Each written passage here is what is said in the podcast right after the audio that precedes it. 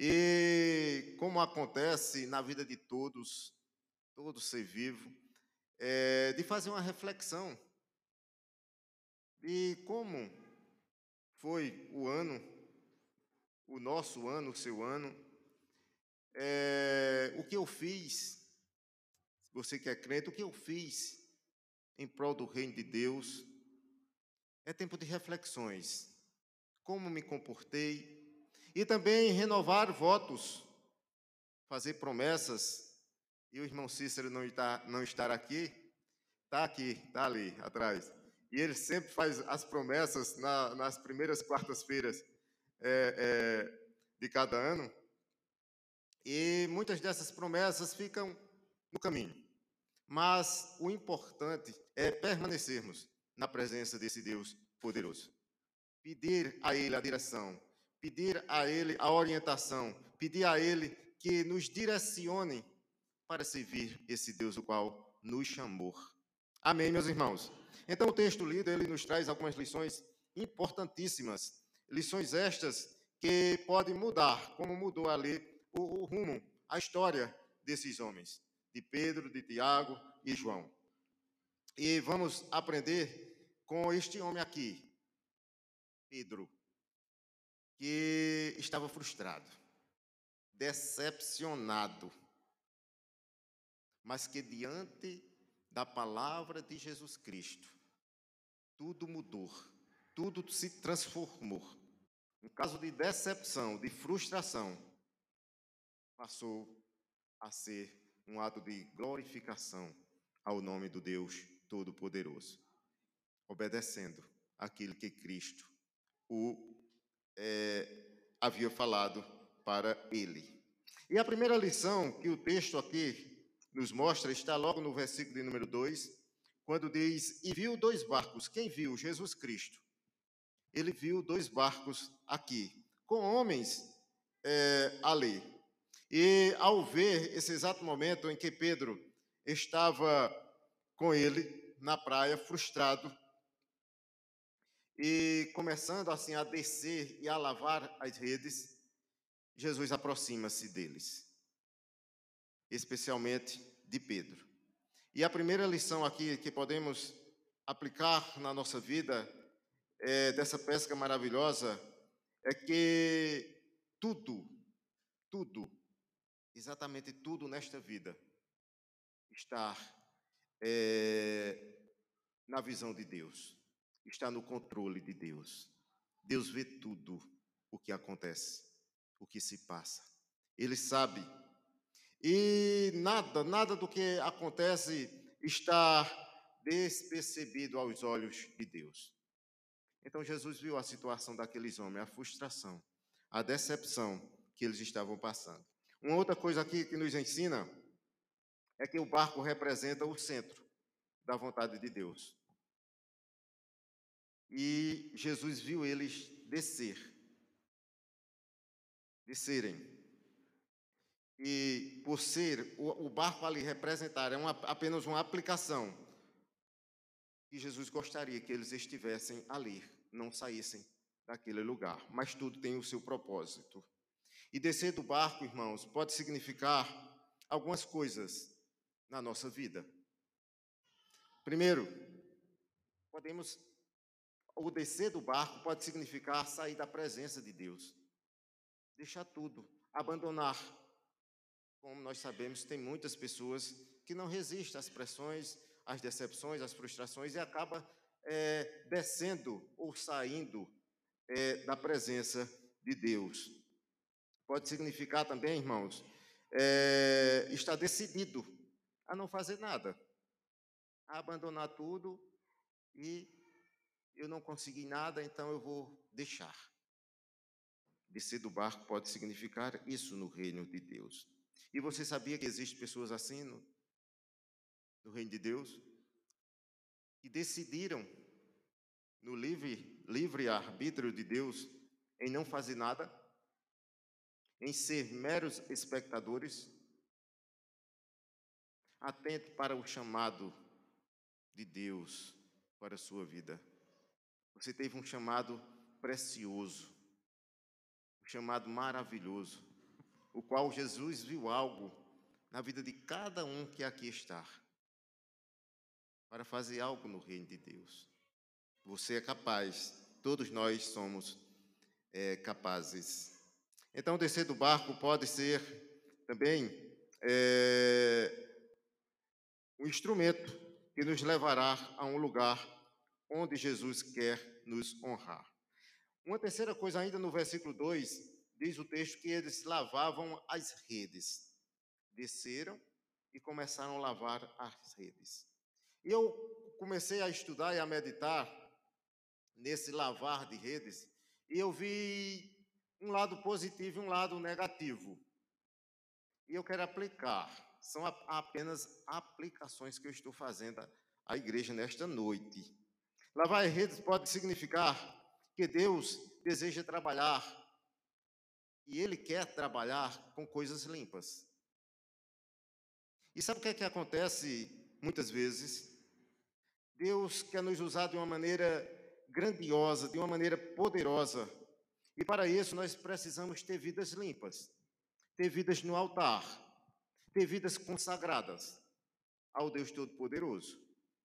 Lavar a rede, o, o, o lado positivo, pode ser isso aí. De Deus quer, querer usar, e Ele deseja usar vidas limpas, vidas consagradas. Uma outra coisa aqui, no lavar dessas redes, significa, isso aqui é o lado negativo, jogar tudo aquilo que Jesus colocou dentro de nós, dentro da sua vida. Se o barco, ele representa o centro da vontade de Deus, aquilo que conduz à presença de Deus, o lavar das redes o abandonar aqui pode significar você não querer usar os talentos e os dons que Deus te confiou. Pode significar isso, irmãos. E aí cabe uma grande reflexão. Senhor, eu tenho sido um vaso usado por ti? Ou eu tenho largado tudo? Ou eu tenho deixado tudo? Ou eu não quero me comprometer? Uma segunda lição aqui na pesca, nessa pesca aqui maravilhosa, é, nós vemos que Pedro, um experiente pescador, é, está frustrado, como eu já falei. É, afinal, naquele dia ele não pôde levar o sustento para a sua casa, para a sua família. As suas experiências, habilidades como pescador não foram suficientes para alcançar o êxito, o desejado por Ele.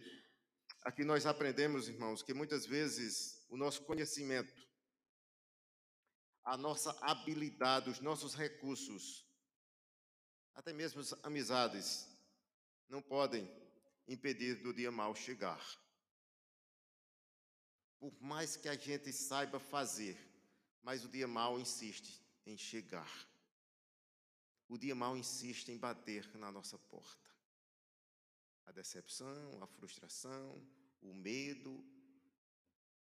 Mas nesse exato momento em que Pedro já está fora do barco, frustrado, se preparando para ir embora, ou seja, desistir, é a hora que Jesus chega, é a hora que Jesus aproxima-se e faz um pedido simples a ele. O texto vai dizer: para que ele suba no barco. E o sentido de subir no barco aqui é de entrar na vida de Pedro. É de querer, a partir dali, ensinar a Pedro e aos demais. Mas antes de, de ensinar a Pedro, ele dá uma palavra, direciona uma palavra à multidão, que no início do texto vai dizer que o apertava. Porque onde Jesus passava, multidões assim o acompanhavam. Mas, irmãos, talvez exista pessoas aqui que se encontram cansado como esses apóstolos aqui, frustrados, com medo. E esse convite aqui é especial para o homem, para deixar Jesus entrar na sua vida, para permitir que Jesus direcione a sua vida, para permitir que Jesus lhe ensine, para permitir que Jesus trabalhe de uma forma linda, grandiosa na sua vida. E foi exatamente o que aconteceu com aqueles homens ali.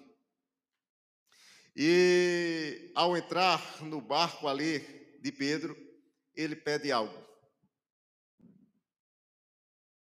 Depois de dar as instruções às pessoas que o acompanhavam, ele vai pedir que Pedro afaste o barco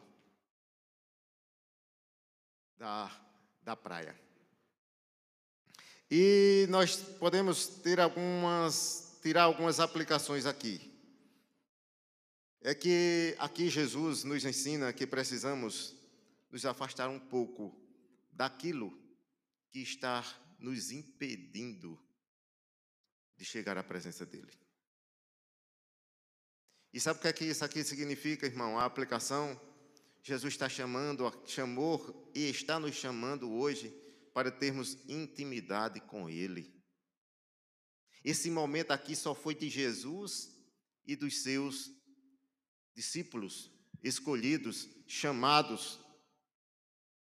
Precisamos desenvolver intimidade com Jesus.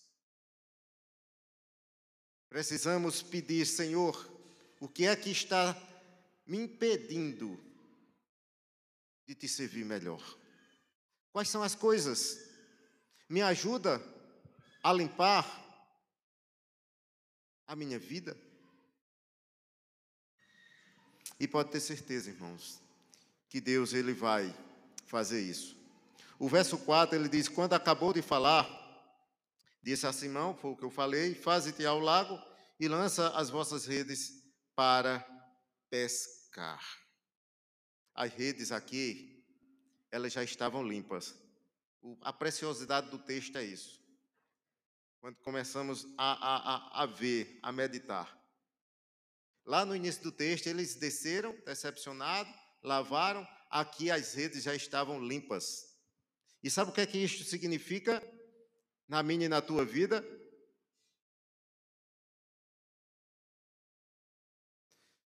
Vidas limpas, vida de intimidade experiência com Deus. Deus, a partir daqui, vai usar eles poderosamente para a glória de Deus. O nome de Jesus vai ser glorificado através de suas vidas.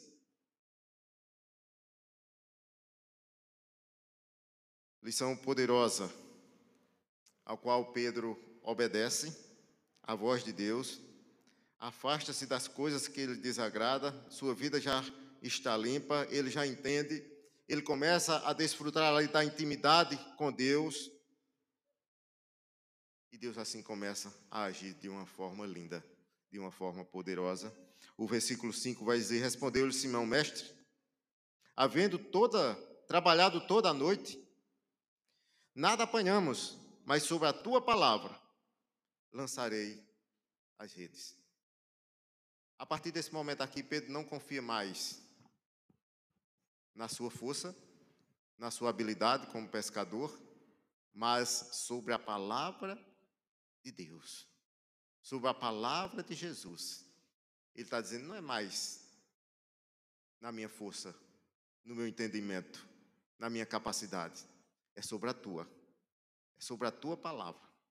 Irmãos, isso aqui é importante guardar no nosso coração é sobre a palavra de Deus, é sobre a orientação de Deus que devemos caminhar nesta vida. Você precisa pedir conselhos a Deus. Senhor, tu queres que eu faça isso? Senhor, tu queres que eu esteja ali? Tu queres tudo? Tudo. Absolutamente tudo, irmãos. E Deus assim vai orientar, Deus assim vai falar, Deus assim vai agir de uma forma poderosa, de uma forma grandiosa é, na vida de cada um. Uma quarta lição aqui, nessa pesca maravilhosa, é que Pedro, ainda não conhecia a Jesus. Jesus estava no início do seu ministério, convocando seus primeiros discípulos, mas ele permitiu que Jesus entrasse no seu barco, entrasse na sua vida e ouviu o ensino da sua palavra. E muitas vezes, irmãos, nós dizemos que conhecemos a Jesus, chamados todos aqui foram. E se você que está nos visitando nesta noite ainda não aceitou o convite de Jesus Cristo, o chamado de Jesus Cristo, entenda isso que eu vou falar agora. E muitas vezes confessamos que conhecemos Jesus Cristo, nos relacionamos com Ele, Ele conversa conosco, eu ouço a voz dEle, obedeço a Sua palavra, mas, mas, muitas vezes duvidamos ou negamos. Duvidamos quando Ele dá uma ordem, vai e faz, e quando Ele nos chama. Fazes isto? Não, não vou fazer não, agora não. Depois eu faço. Depois eu faço. E esse mês de novembro foi um mês de muitas experiências é, é, grandiosas que eu passei, de conhecer novas pessoas, novos irmãos, é, pessoas não são crentes e, que eu pude é, evangelizar, falar do amor de Cristo Jesus. E conhecemos, eu, Jaqueline, pastor Joserley e outros irmãos, é, um casal em Campina Grande, abençoado, médico também, doutor Júnior. É, família abençoada, família de Deus, dedicado à obra, ao serviço. Conheci um rapaz de Sumer também. E esse foi o assim, eu, eu senti o agir de Deus na minha vida. Ele me deu uma carona até a capital e fomos conversando. E para a glória de Deus, irmãos. A carona, ida, volta, tudo normal. E isso ficou só entre eu e ele. Deus falou no meu coração, abençoa ele. Com umas, acho que duas semanas, duas semanas depois, Deus colocou no meu coração, abençoa ele.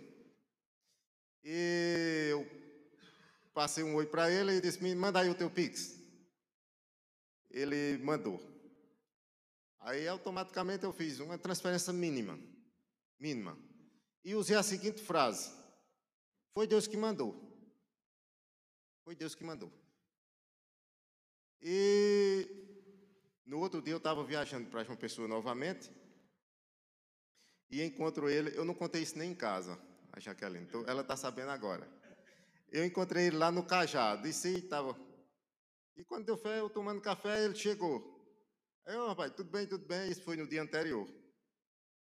E ele passou os áudios para mim, dizendo, irmão, eu sei agora que Deus existe. Eu sei que Deus existe. E tem pessoas que ainda duvidam. Eu estou aqui em Monteiro agora, ele dizendo. Eu estou aqui em Monteiro agora. E deixa eu lhe dizer que eu estou com um real para almoçar.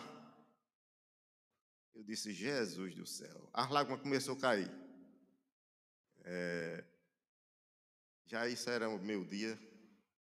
Eu estou com um, pessoal, pessoal aqui de Sumé para passar no, no médico, fazer a cirurgia. E ele disse: Eu estou sem um real no bolso para almoçar. Já estava pensando aqui o que era que eu ia fazer. E você usa essa frase aí: Foi Deus que mandou. E eu não contei isso a ninguém. Estou contando para a igreja para que vocês sintam assim é, o agir de Deus e queira ter experiências com Deus. E quando eu estava no Cajá tomando café com Iraci, ele chegou, aí contou a Iraci. Contou, mas rapaz, como... contou a ela. Iraci ficou assustada assim. Deixa quieto, é mistério, é de Deus. Né? Então, irmãos, intimidade com Deus aqui. Pedro não conhecia Jesus, Jesus convida para entrar na vida dele, para fazer parte da vida dele, para que ele desenvolva um ministério ao qual Jesus lá na frente iria confiar a ele. Coisa simples. Simples, simples. Que Deus confia ao homem fazer. Coisa simples que Deus confia ao homem executar. Ele só quer uma coisa: que deixemos Ele habitar dentro de nós, fazer parte de nós. E, consequentemente, vocês vão sentir a presença de Deus, a, a, a, a bênção de Deus é, em suas vidas. O verso 8 vai dizer, depois da pesca maravilhosa, o verso 6 vai dizer que apanharam grandes quantidades de peixes que se rompiam. O verso 8 vai dizer: Vendo isto, Simão Pedro prostrou-se aos pés de Jesus, dizendo: Senhor, retira-te de mim, porque sou pecador. Pedro, Pedro estava ali diante do Deus Todo-Poderoso, com medo. Com medo. O texto vai dizer que ele estava possuído de grande temor. De grande temor, a ponto de dizer: Retira-te de mim, porque eu não sou digno do Senhor habitar, do Senhor estar no meu barco, do Senhor habitar, de querer fazer parte da minha vida, da minha história. Irmãos, isso aqui é poderoso. É poderoso por quê? Porque Pedro viu o agir de Deus. E é necessário que nós, pecadores, crentes, lavados e remidos no sangue do Cordeiro, tenhamos experiência com Deus. Não a ponto de ficar é, é, possuídos de medo, porque nós temos histórias. A história já está contada.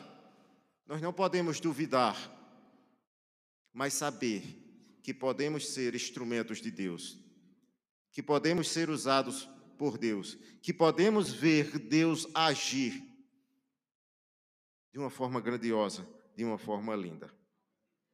Uma quinta lição, para assim chegarmos à conclusão, está no versículo de número 10, bem como disse Tiago e João, filhos de Zebedeu, que eram seus sócios, sócios de Pedro, disse Jesus a Simão: Não temas, doravante serás, a partir de agora, pescador de homens. Jesus aqui confia a Pedro uma missão linda. E essa missão ele não destinou somente a Pedro, mas à igreja do Senhor Jesus Cristo, de sairmos de ir buscar almas, de ir atrás de almas que estão perdidas, almas que estão carentes, necessitadas de ouvir a graça de Deus, de ouvir a palavra de restauração, de ouvir a palavra de transformação, de ouvir uma palavra de libertação. Essa missão que ele confiou a Pedro e aos demais, ele confia à sua igreja. Ele confia a você, meu irmão, a você, minha irmã. Então vamos arregaçar as mangas e sair e dizer que Jesus é bom. E dizer que Jesus transforma, e dizer que Jesus liberta, e dizer que Jesus te ama. E as pessoas vão entender. E as pessoas vão dizer: Isso é um louco. Isso é um louco. E deixa chamar, nos chamarmos de louco, mas por uma boa causa é que Jesus transforma, é que Jesus liberta, é que Jesus quer o bem, é que Jesus quer transformar.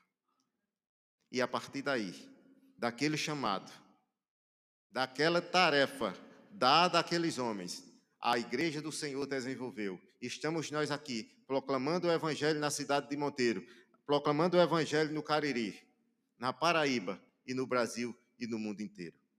Precisamos tão somente dizermos, Senhor, eis-me aqui. Eu estou pronto. Ah, mas eu, eu tenho medo.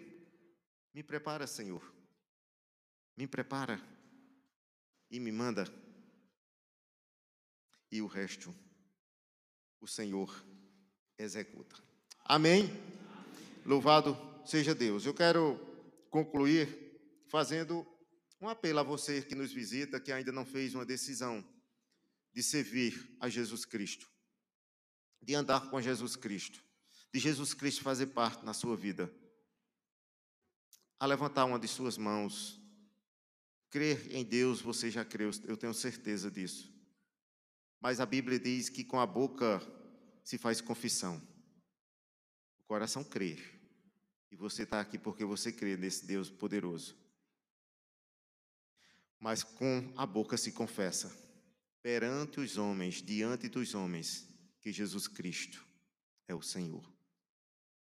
Tem alguém nesta noite que deseja entregar-se a Jesus Cristo?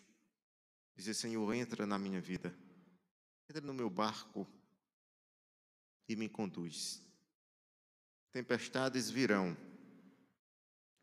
mas com Jesus, pode ter certeza, você estará em segurança. Você sairá e chegará ao destino certo. Amém? Se não tem, medite é, nas palavras que foram é, pregadas aqui nesta noite. E não demore, não demore a vir para os braços de Jesus. Não demore a deixar Jesus fazer parte da sua vida. Amém. Eu quero agradecer a oportunidade. Escuto é, na direção, houve uma troca na direção da MCM, é, das senhoras aqui da igreja. Que o Senhor abençoe a vida delas e eu agradeço a oportunidade que foi me dada nesta noite de poder ministrar a palavra de Deus. Amém? Que o Senhor abençoe a todos nesta noite. Irmã Jaqueline.